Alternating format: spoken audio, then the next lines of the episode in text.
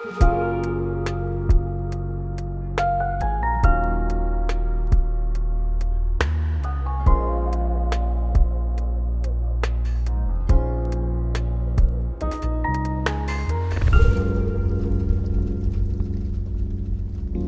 hola a todos, ¿cómo están? Bienvenidos una vez más a Revival Podcast. Estamos muy contentos de estar con ustedes una vez más. Hoy nuevamente hablando de un tema espectacular, pero nada, antes que nada, me presento. Mi nombre es Daniel Bayona o Jason Bayona, como quiera decirme, no hay ningún problema. Hace rato no estábamos por estos lados, pero aquí volvimos, aquí volvimos. Em, para hablar de un tema que, es muy chévere, que quiero que, que, que, lo tengamos como muy presente y es la excelencia. Hoy vamos a hablar sobre la excelencia em, y, y, bueno, quiero que vayamos tocando como unos puntos importantes, unos puntos chéveres. También quiero que ustedes se hagan preguntas, que bueno, que hablemos un poquito acerca de este tema. Yo les voy a dejar tal vez algunas preguntas por ahí que quiero que ustedes las respondan ahí en el lugar donde ustedes se encuentren escuchando, sea de día, sea de noche, sea de la madrugada, a la hora que sea que estén escuchando esto, eh, las puedan preguntarse y se las puedan hacer. Eh, me encanta hablar de este tema. Yo creo que es un tema que, que de una u otra forma eh, a todos nos toca. Es un tema que, mm, del cual se habla mucho, pero que muchas veces nos pone como una carga muy grande en nuestros hombros. Eh, cuando hablamos de, de, excelencia, no sé si les pasa de pronto un poco como a mí, que como que creemos que es algo muy grande, algo muy difícil de alcanzar. Eh, y bueno, hoy vamos a ver qué tan difícil es eso, qué tan duro es llevar esa, esa palabra encima, que es la excelencia. Eh, y nada, quiero comenzar abriendo este tema em, con 2 de Corintios capítulo 4, versículo 7. Dice lo siguiente, ahora tenemos esta luz que brilla en nuestro corazón pero nosotros mismos somos como frágiles vasijas de barro que contienen este gran tesoro. Esto deja bien claro que Dios, perdón, esto deja bien claro que nuestro gran poder proviene de Dios y no de nosotros mismos.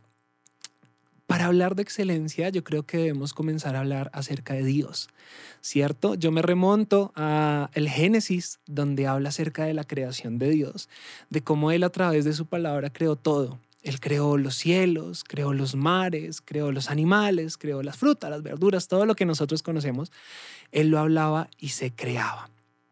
Pero Él lo creaba de una manera excelente digamos que dice como que la Biblia nos muestra como si hubiera pasado muy poco tiempo, pero digamos que a mi manera de ver o a mi manera de pensar, yo creo que pasó mucho tiempo haciendo las cosas, que tal vez un día era mucho tiempo o algo así, pero creo que Dios no simplemente como que lo mandó y ya, sino que Él lo había pensado desde antes. Todo le quedó perfecto, los animales, los árboles, todo le quedó perfecto. Y más adelante dice que Dios creó al hombre y a la mujer. Y esto me parece espectacular porque cuando crea al hombre dice que lo crea a su imagen y semejanza. Lo crea bien, lo crea con sus manos, lo crea con sus sentidos, lo crea con todo lo que nosotros tenemos. Y eso me habla desde el Génesis de un Dios que es excelente, de un Dios que ama la excelencia. Él no hizo vainas a medias, él no hizo cosas ahí como, como mal o como que la embarró en una cosa. No. Y eso me lleva a pensar en que Dios había pensado las cosas que iba a hacer antes de crearlas. Y esto me parece increíble porque mm, cuando nosotros, por ejemplo, en mi caso que, que yo doy clases de canto, comienzo y comenzamos a, a, estudiar como la anatomía de la voz, la anatomía del cuerpo, eh, las cuerdas vocales o los pliegues vocales, eh, todo lo que, lo, que, lo que tiene que ver con el aparato eh, fonatorio, con el aparato, el aparato respiratorio y todo esto, me impresiona y hablo con mis alumnos y les digo, wow, es que es increíble que Dios mismo se haya inventado todo esto y que lo haya hecho tan bien, o sea que a través de nuestros pliegues vocales salga aire y eso produzca sonido, para mí eso es algo increíble, ¿qué tal que no hubiese sido así? Que Dios hubiera dicho, ay, fue madre, la embarré, ay, Dios mío, ay, yo mismo, la embarré, hubiera sido tenaz, pero Él lo hizo todo tan excelente que ustedes y yo podemos hablar. Que podemos cantar, que podemos eh, comunicarnos y que aún incluso las personas que tal vez no tienen su voz se pueden comunicar a través de sus manos. O sea, a Dios no se le pasó nada por encima porque Él todo lo hizo de una manera excelente. Pero creo que también eh, el hecho de, tener a un Dios excelente nos tiene que llevar a ser a nosotros excelentes. Pero acá yo veo dos, dos lados de, de la moneda. ¿No? Como la cara y el sello. Yo veo dos lados de la moneda. Uno es cuando la excelencia se vuelve en algo difícil y duro.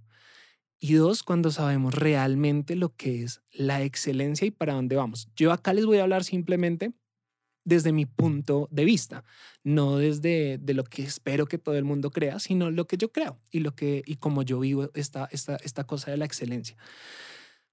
Durante mucho tiempo eh, yo me puse una carga muy dura de excelencia encima porque yo vengo de una familia de que mi mamá es pastora, mi tía es pastora, vengo de una familia donde digamos que hay un peso de autoridad grande que, como que no le permite a uno cometer ningún error, ¿sí? O sea, como que es donde uno la embarre, fue madre.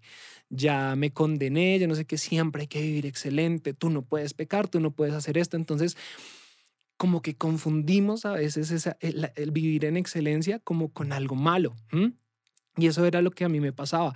O no sé, tal vez en el caso de alguno de los que me esté escuchando, es, no, nosotros no podemos ser excelentes porque no tenemos cierto equipo en nuestra iglesia. No, no podemos ser excelentes porque no tenemos ciertas cosas o porque las voces de la iglesia no son las mejores o porque eh, el baterista no es el mejor y decimos no vamos a poder ser excelentes por eso y nos ponemos una carga de excelencia y lo ustedes no lo ven pero yo lo hago entre comillas que, que no nos deja avanzar no nos deja avanzar y nos como que nos de una u otra forma nos estanca porque no nos deja crecer porque si no tenemos esto, no podemos ser excelentes. Porque si no tenemos lo otro, no vamos a poder ser excelentes. Y me encanta el versículo con el que comenzamos, porque dice la palabra de Dios que somos vasijas frágiles de barro que contienen un tesoro. Pero el tesoro y ese poder es Dios y proviene de Dios. O sea, por nosotros mismos nosotros no podemos lograr nada. O sea, yo solo siendo Daniel no puedo lograr excelencia, sino que Dios en mí es el que me hace excelente. Dios en mí es el que me hace bueno para hacer algo o para mm, realizar algún tipo de, de, de cuestión, ¿sí? cualquier tipo de cosas. Entonces, yo quiero decirles, por ejemplo, el día de hoy es, si ustedes en su iglesia no tienen los mejores equipos, no importa, la excelencia no comienza por lo que tienes, la excelencia no comienza por tener el equipo más caro, por tener el equipo más barato o por tener el equipo de alabanza más grande, sino que la excelencia comienza en qué, qué estamos haciendo con lo poco que tenemos y cómo lo estamos utilizando para servirle con excelencia a Dios. Porque tal vez podemos tener los instrumentos más berracos de la vida, podemos tener las cosas más increíbles de la vida, pero nuestro corazón no está siendo excelente, nuestro corazón está apartado de Dios. Yo he ido a lugares donde tal vez la alabanza no es lo mejor, hablando en temas, no sé, tal vez musicales o en temas, bueno, de, de lo que sea pero he sentido la presencia de Dios y eso me habla de excelencia, porque Creo que la excelencia comienza antes que en un altar comienza en lo secreto. La excelencia comienza en tu tiempo de oración con Dios. La excelencia comienza en lo que tú haces cuando nadie te ve. Tú no vienes a ser excelente en una tarima, tú eres excelente cuando estudias antes de pararte en una tarima. Tú no eres excelente cuando estás en la universidad y te sacas un 5. Tú eres excelente con todo lo que haces antes toda la preparación que tienes para presentar ese examen o eso que vas a realizar. Y me parece increíble porque de eso también nos habla la Biblia y les voy a contar más o menos un poquito la historia. En Primera de Crónicas, capítulo 25, nos habla acerca de las responsabilidades de los músicos. No sé si alguien de los que me está escuchando son músicos o no, tómelo esto como, como en, el rol que ustedes empeñen, ¿sí? Sea, no sé, mm, ama de casa, eh, sea hermano, sea hijo, lo que sea, ponga responsabilidad de tal. En mi caso, digamos que músico responsabilidades de los músicos. Y ahí comienza a hablar de cómo David comenzó como a, mm, a organizar a las personas para el tiempo de alabanza en la iglesia y nos muestra y nos comienza a dar como em, los equipos, por decirlo de alguna manera, de personas que estaban eh, encargadas de esto.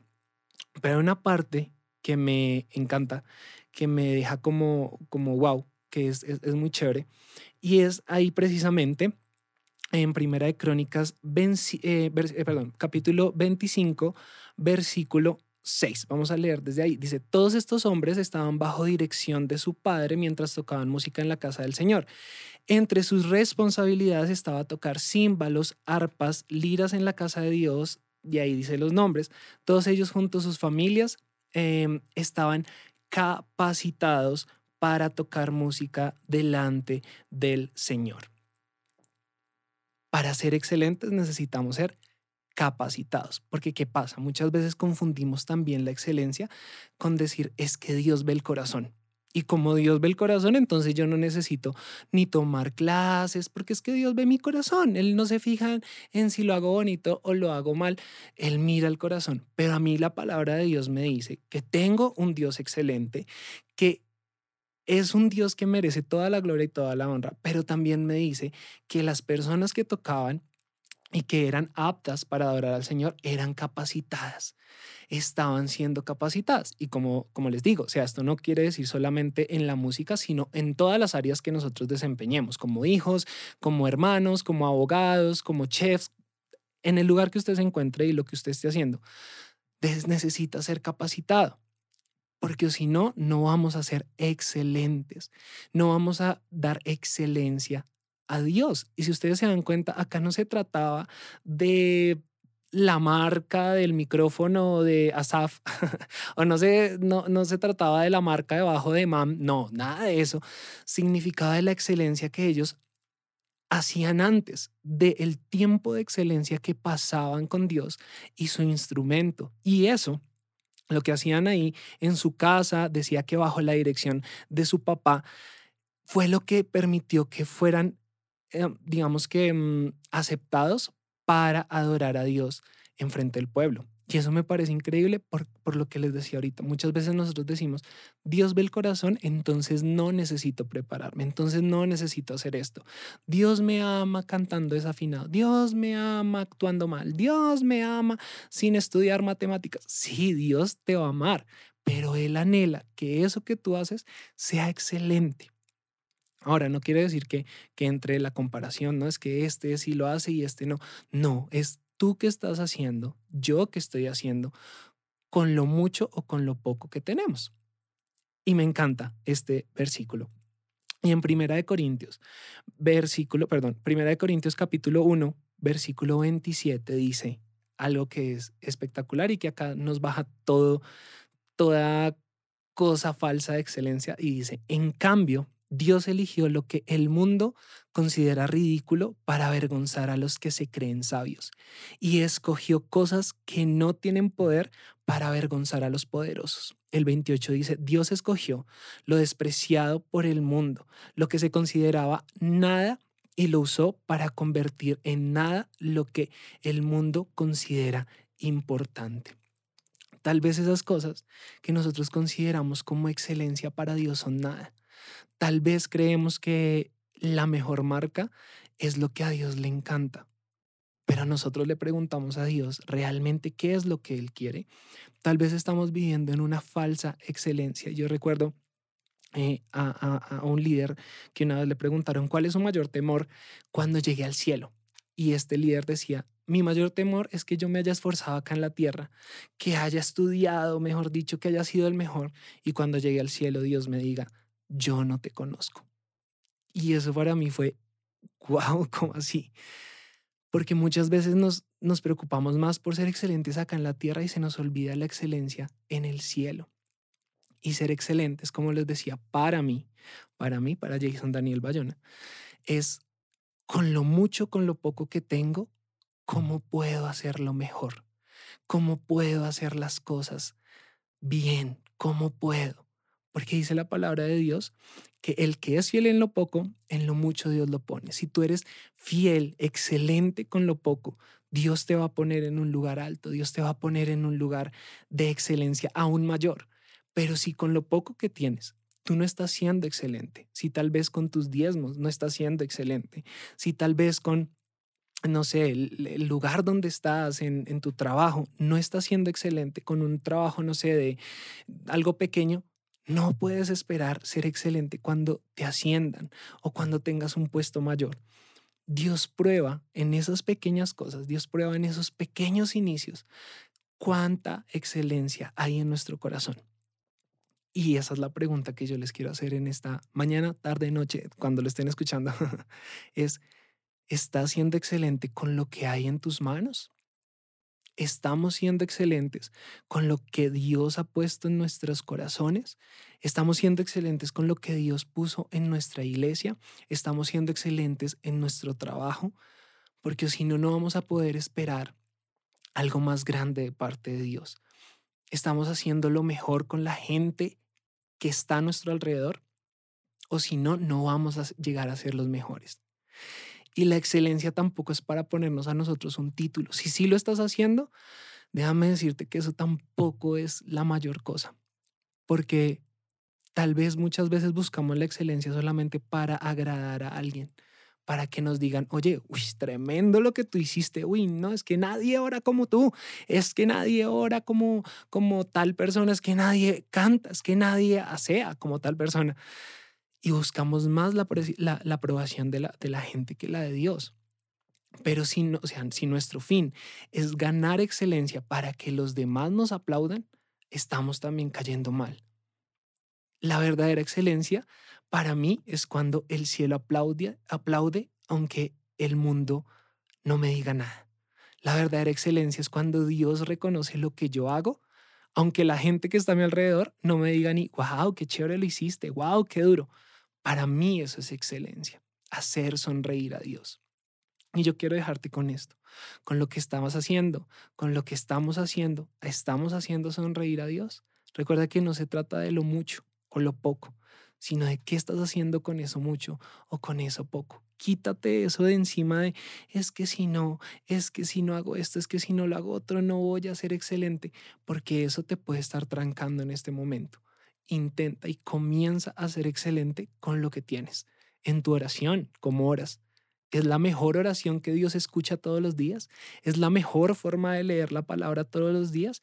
Si tú dices sí, excelente, porque ya estás mostrando la excelencia a Dios. Pero si no, deberíamos reevaluar lo que estamos haciendo, por qué lo estamos haciendo y para qué lo estamos haciendo.